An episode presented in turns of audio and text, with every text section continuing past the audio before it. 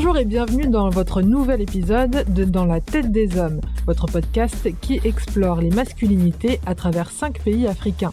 Je m'appelle Arwa Barkala et voici la deuxième partie de notre documentaire audio qui se déroule en Guinée.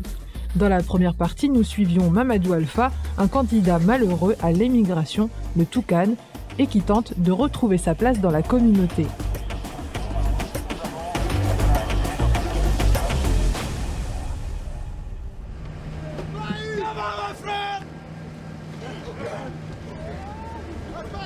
En Guinée, ce voyage, ou l'aventure entre guillemets, c'est un rite de passage à l'âge adulte.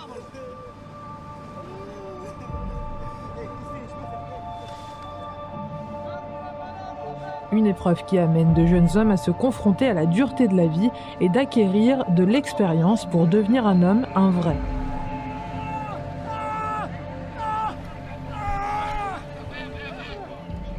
Ceux qui survivent à cette aventure sont traités en héros par leur famille et la communauté laissée derrière eux.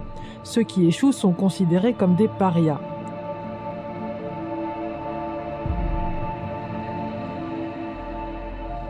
En Europe, le terme aventure est un mot plutôt positif, associé aux explorateurs, aux voyageurs, aux pionniers qui ont bravé terres et mers, montagnes et forêts vierges. Ils sont souvent associés au succès. En parlant de montagne, nous nous rendons dans les Alpes. Des hommes et des femmes de l'âge de Mamadou Alpha tentent de traverser ces montagnes. Mais comparé aux aventuriers, c'est une toute autre paire de manches. C'est une nuit d'hiver plutôt calme. La poudreuse est parfaitement uniforme et éclairée par les lueurs de la lune. Nous sommes près de la frontière italienne dans la ville de Briançon. Cette ville est devenue un point de passage pour les migrants un point de passage pour les exilés venus des Balkans, du Moyen-Orient ou du continent africain, fuyant des conflits ou à la recherche de meilleures conditions de vie. Le thermomètre indique que les températures sont en dessous de zéro. Le paysage montagneux n'est pas franchement rassurant, mais Juliette, étudiante en photographie de 22 ans, connaît les recoins de ces reliefs comme sa poche. Avec quelques proches, ils sont à la recherche de ces migrants qui ont besoin d'aide perdus ou blessés en cours de route. Il y a des soirs où on peut descendre une vingtaine de personnes et des soirs où on va descendre personne. Juliette fait partie de l'association Tous Migrants, une initiative qui vient en aide aux personnes qui, pour la plupart, marchent depuis plusieurs jours, voire plusieurs mois. Beaucoup d'entre eux ont des engelures, des blessures graves. Ils ou elles sont épuisés.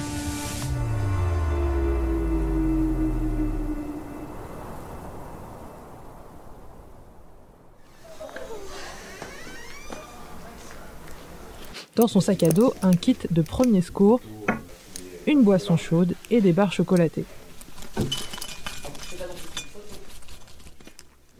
Ces gens-là ne sont pas forcément équipés pour le froid et n'ont pas forcément emmené avec eux euh, des boissons chaudes ou à manger. Et c'est vrai qu'on récupère des gens qui, des fois, sont, vraiment frigorifiés, n'ont euh, pas énormément mangé, n'ont rien à boire. Tous migrants a été créé en 2014 à l'aune de ce que les politiques appellent la crise migratoire.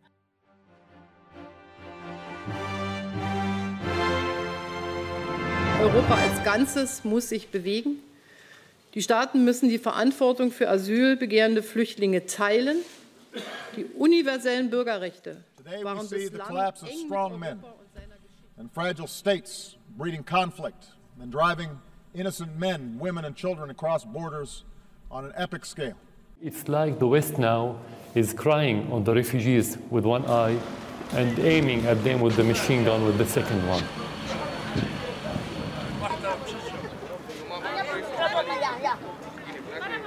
Alors que des milliers de migrants affluent en Europe, formant des camps en Grèce ou partout ailleurs sur le continent européen. Un grand nombre essaie de rejoindre l'Europe occidentale pour fuir des conditions de vie dans ces camps, souvent à pied. Briançon, une ville nichée dans les Alpes, est un point de chute pour ceux qui se perdent et ceux qui ne peuvent pas poursuivre leur chemin, leur aventure, entre guillemets. C'est pas concevable pour nous de, laisser des gens mourir en montagne. On n'a pas envie que nos montagnes deviennent des cimetières et, et c'est juste pas possible.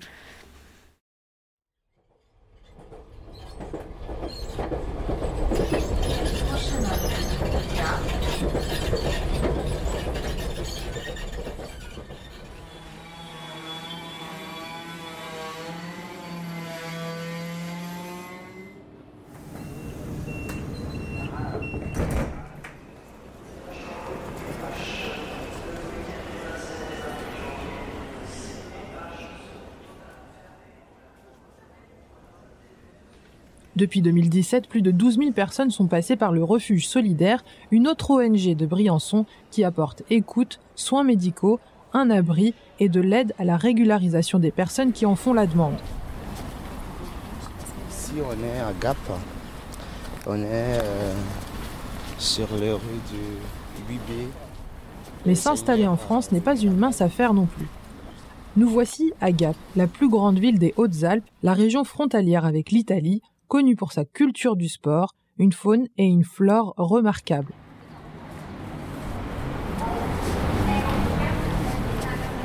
Moi, je m'appelle euh, Fana et je viens de la Guinée-Conakry. J'ai 18 ans en fait. Fana a quitté son foyer à un jeune âge, à la recherche de meilleures opportunités en Europe. Par de la famille, de la situation familiale et tout. Mais quand tu vois les situations euh, politiques, socio-économiques de, votre pays. Même, même si ayant un gamin, mais tu peux quand même avoir euh, certaines réflexions en fait qui te dit pourquoi ça en fait, pourquoi nous? Parce que tu vois que tu as tout, as tous les richesses, mais tu galères, tu vis pas bien, tu vis dans la, dans la misère. Il a décidé de se lancer à l'aventure avec comme objectif de s'installer en France. Je suis parti tout seul à l'âge de 12 ans. Tu imagines, c'est dingue. Je suis parti voilà, au Mali, de la Guinée direct Mali, après Mali. J'ai rencontré des gens qui, des passeurs en fait, qui passent des gens vers de, de, de Mali jusqu'en Algérie en fait. Voilà, j'ai négocié avec eux, j'ai tout fait avec eux, voilà. Je suis parti comme ça, pays en pays, pays en pays, jusqu'en France. Fana vient de Conakry, la capitale guinéenne. Tout comme Mamadou Alpha, il a voulu se rendre en Europe, mais contrairement à lui, il a réussi à traverser la frontière. Ma famille me considère comme un héros, en fait. Les autres, peut-être, qui sait, mais je sais pas. Peut-être eu dans leur tête. Il y en a beaucoup qui sont qui seront fiers de toi. Il y en a beaucoup aussi qui détestent parce que tu as reçu dans ta vie.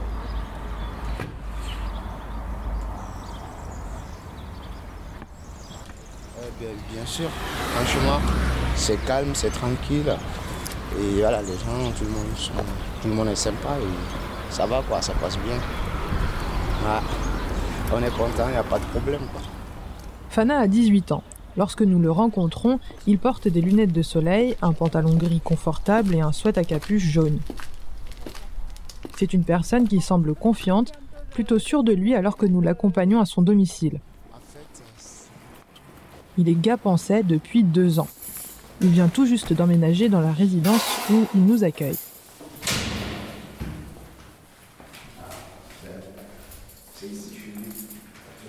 Fana est en internat, en apprentissage pour être aide-soignant en gériatrie. La plupart du temps, il est hébergé en pensionnat, mais durant ses week-ends, il vit en colocation avec un ami.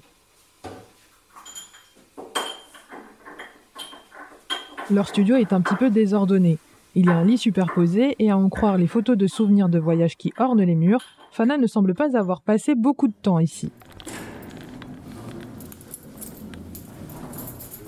Mais pour lui, ce n'est pas ce qui compte. Il est passé de foyer en foyer à plusieurs reprises. Son aventure à lui n'a pas été de tout repos. Sa famille le voit en héros, mais il préfère ne pas leur parler de son mode de vie, en tout cas pour l'instant. Et ça fait longtemps, quoi. Ils n'ont pas mes, nouvelles et tout. Euh, et c'est normal. Je préfère ainsi. Je préfère bien me cacher. Quand j'aurai une meilleure vie, j'aiderai mes frères, quoi. Et je ferai ce que je pourrai pour, pour les autres.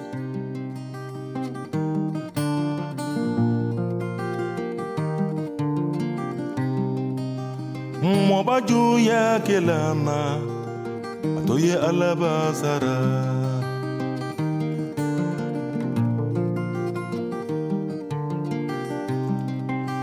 Hmm, moba juya kelanfa toye alabasara.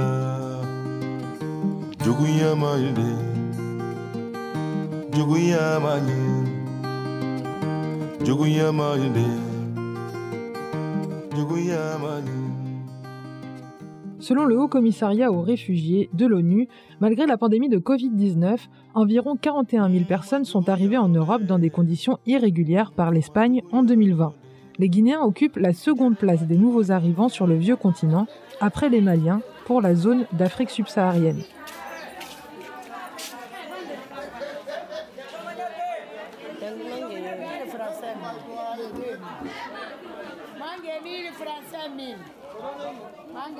Julie Kleinmein est américaine.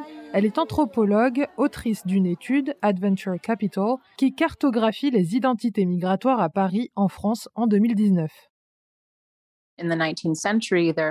Au XIXe siècle, de nombreux documents attestent que le départ d'hommes de leur village est considéré comme un rite de passage à l'âge adulte.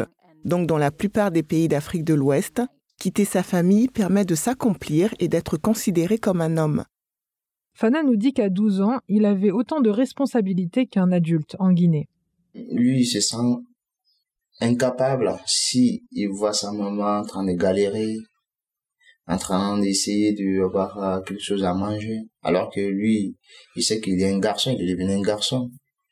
Et lui qui doit maintenant venir en, en aide, quoi, en fait, vraiment de leurs parents. Moi, je connais des familles en Afrique même en Guinée même, l'enfant de même 13, 14 ans qui nourrit toute la famille. Hein. C'est à partir de 12 ans, lui commence à bosser. Plusieurs études attribuent le phénomène migratoire à des difficultés économiques, mais le besoin de changer de statut social est là. Abdoulaye Wotem Samparé est guinéen, il est docteur en sociologie. C'est évident, le facteur économique est là. Mais comme c'est pas le pays le plus pauvre, le pays le plus instable, le pays où il y a la guerre, peut-être il faut chercher la réponse ailleurs aussi. Dire que est-ce que les gens ne veulent pas migrer parce qu'ils veulent accéder à une promotion, la promotion sociale? Hein, et donc, euh, euh qui se traduit par la euh, après avoir acquis un emploi là-bas, envoyer de l'argent, construire des maisons, etc., etc. Les temps difficiles sont accentués par l'exclusion de fait des migrants dans les pays d'accueil. Plusieurs recherches indiquent que même après avoir obtenu la régularisation de leur situation, ils ont du mal à se faire une place dans la société. Nous retrouvons Julie Kleiman. La première difficulté, c'est l'exclusion économique provoquée par le pays d'accueil. C'est aussi lié à la décision politique d'accueillir et de régulariser ou non les droits de ces immigrés. En conséquence, leurs droits leur sont retirés en leur refusant la possibilité de travailler. Et même lorsqu'ils obtiennent le droit de travailler, ils sont cantonnés à des métiers non qualifiés. Ils sont réduits à ce rôle de personnes immigrées non qualifiées entre guillemets. Je n'apprécie pas ce terme parce que ces ouvriers sont voués à gagner en expérience et en qualification.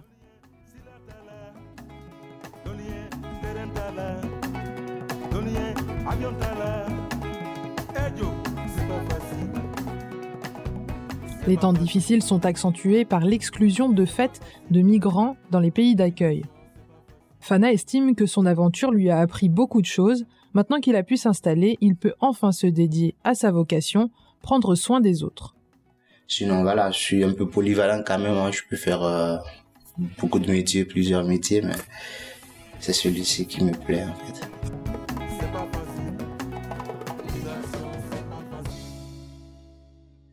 Julie Kleinmein nous explique qu'une fois en visite au pays, peu importe si ces expatriés occupent un métier de la classe ouvrière ou un métier peu qualifié. Pour peu que ce métier soit exercé dans le cadre de ce parcours, de cette aventure migratoire, cette condition est acceptée ailleurs dès lors qu'elle s'inscrit dans la quête de ce que doit être un homme, un vrai, un mythe qui se doit d'aboutir au succès. Um, Il existe une expression malienne qui dit Tungate dambedon, l'immigré n'a pas de dignité. Pour eux, quand on se rend à l'étranger, on accepte n'importe quel type de métier. Cela n'a pas le même impact sur votre famille ou sur votre lignée, comme cela aurait été le cas en Afrique de l'Ouest, parce que chez soi, on a l'embarras du choix. La plupart d'entre eux ont une grande capacité d'adaptation et ils s'en servent pour exercer des métiers moins bien perçus au pays, mais qu'ils font parce qu'ils sont à l'étranger. C'est un moyen de contrer ceux qui s'en prennent à leur dignité, car ce qui compte, c'est plutôt leurs origines, leur communauté, leur lignée, et avant tout leur dignité en tant qu'hommes.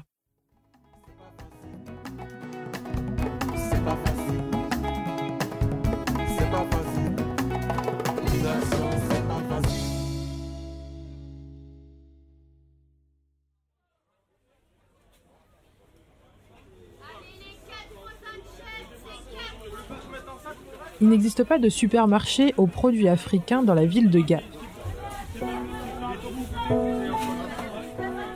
Pour s'en fournir, Fana doit descendre à Marseille, plus au sud. Régulièrement, ses amis et lui empruntent une voiture qu'il charge de produits alimentaires, d'épices, de légumes du continent et de beurre de cacahuètes. Quand on évoque la Guinée avec Fana, son visage s'illumine immédiatement. Tout me manque en Guinée. Ouais, ma famille, la vie de là-bas, même si c'est dur, mais j'aime bien là-bas, la vie de là-bas en fait. C'est dur, mais je suis né dans cette ville. Les températures, les climats de là-bas et tout. Même l'air, quoi. Malgré le mal du pays, Fana n'a pas tellement envie de rentrer. Sur le chemin du centre-ville, il nous confie que son aventure, c'est la meilleure école de la vie qu'il ait pu s'offrir. Je disais, l'aventure m'a vraiment mûri, il m'a vraiment agrandi en fait. Parce que souvent les grands hommes ne naissent pas dans la grandeur, ils grandissent. Ben, c'est mon cas.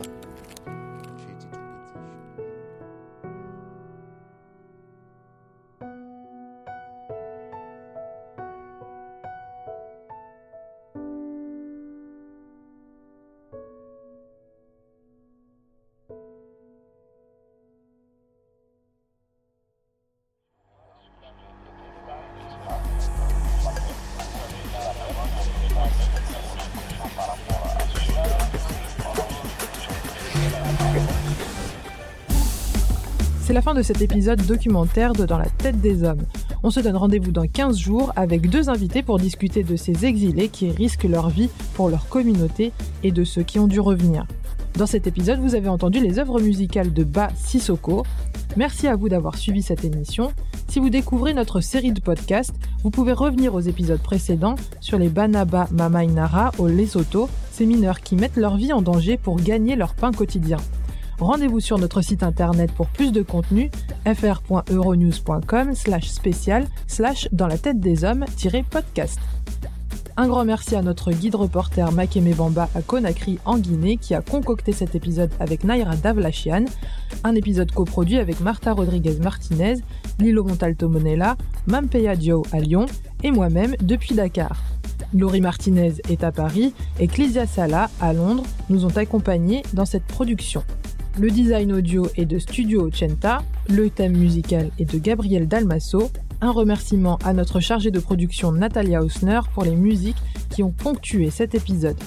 Le rédacteur en chef est Yassir Khan. Pensez à nous mettre 5 étoiles via les plateformes d'écoute telles que Acast, Castbox, Apple Podcast et un like sur Spotify, Deezer ou SoundCloud. Pour plus d'informations, rendez-vous sur euronews.com. Suivez-nous sur les réseaux sociaux, sur Twitter, at euronews underscore fr et euronews.tv sur Instagram. Vous pouvez nous faire part de votre expérience et de votre vision de ce que c'est qu'être un homme aujourd'hui en utilisant le hashtag dans la tête des hommes. Ce podcast est disponible en anglais, ça s'appelle Cry Like a Boy.